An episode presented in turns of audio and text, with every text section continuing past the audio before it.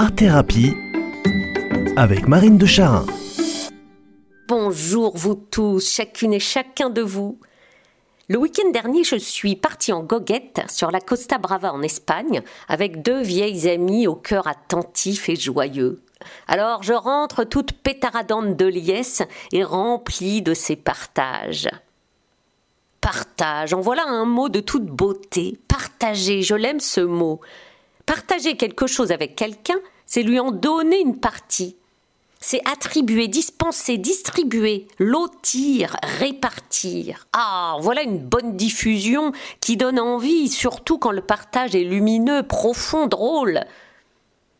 Partager dans un sens positivement contagieux, c'est en fait se lotir les uns les autres de ce que chacun tient dans sa besace à trésor c'est ouvrir tout grand sa malle pour distribuer de façon bienfaisante toutes sortes de calots, de joyaux, de souvenirs, de pensées, d'avis, de points de vue, d'instants, d'émotions ou de rêves. C'est répandre ce qui nous tient à cœur, dispenser ce qui nous épate, ce qui nous régale, nous interroge ou nous inquiète. Alors partager implique qu'une profonde confiance nous lie, parce que bien sûr, seulement dans ces conditions on peut partager librement. Et d'ailleurs, même parfois, sans en prendre tout à fait conscience. Car si le partage se fait via les paroles et les gestes, via les expériences communes ou les moments vécus ensemble, il se fait aussi bien sûr par le silence, la présence attentive, l'écoute du cœur de l'autre bien au-delà des mots verbalisés. Partager, donner une partie de nous. Alors cette partie peut être pléthore, plurisujet, multicouleur, tout âge, inconsciente ou consciente, bruyante ou muette. Et quand le partage est réciproque et qu'il est multirelationnel, alors on donne et on reçoit tout à la fois.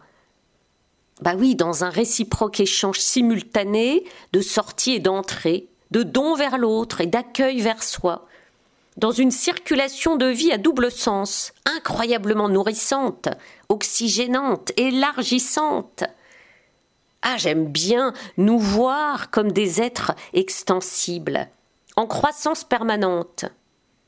Et cette croissance, c'est dans la relation sous toutes ses formes qu'elle a lieu.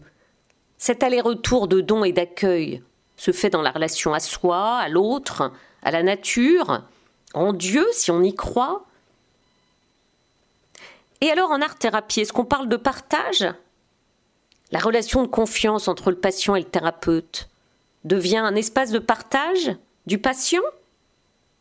Et oui, parce que le patient partage sa vie psychique, émotionnelle, d'une manière silencieuse par la créativité ou bien verbale par la parole.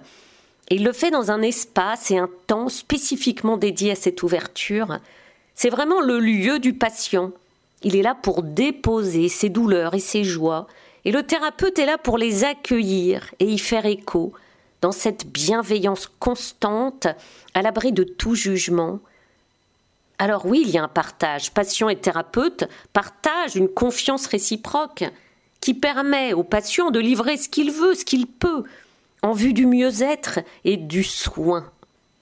Et oui, l'art-thérapie est une forme de partage, un partage thérapeutique.